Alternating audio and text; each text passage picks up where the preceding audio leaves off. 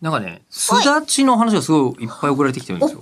おほえーと、こちらは龍之介さん、はい和木さん、はいきけさんおなどから送られてきてるんですが、はいえーその中から龍之介さん、はいえー吉田さん、中村村 長、こんばんは。こんばんははこんばんは。えー先日、徳島で開催された、すだち収穫祭に参加してまいりました。いえー徳島駅からバスでおよそ1時間、えー風光明媚な山間の中村すだち 村、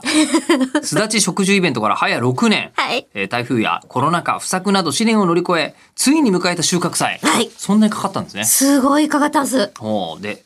最高に楽しい重労働 でした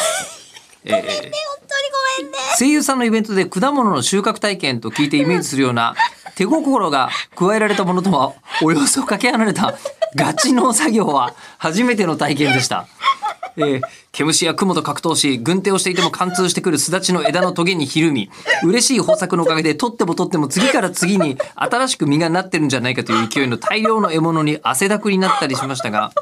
えー、えりこさんが畑を巡回して応援してくださったおかげで無事にものすごい量が消化できこの日ばかりは徳島アニメ大使が農林大使に見えました、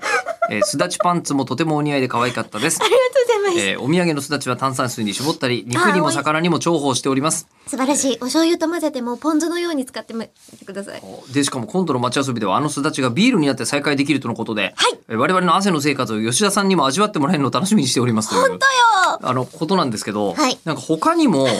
えっとこちらはラジオネームピケさんはいえー、中村村長すだち狩りお疲れ様でしたお疲れ様でしたいや正直舐めてましたよすだち 狩りええ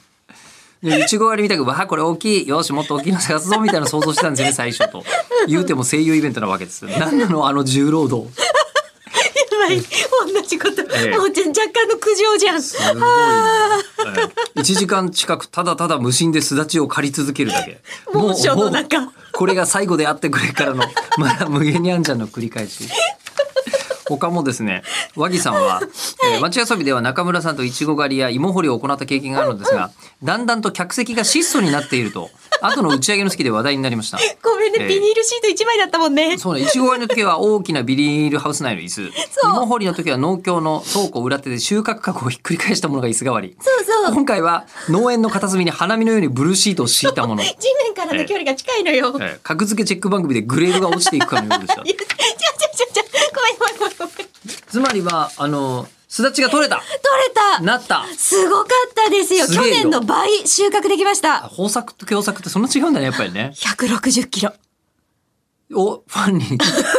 もいで ももういでもこれでも取り切れてないけれど、9割方頑張って取って詳細明160日キ聞かロ。せて。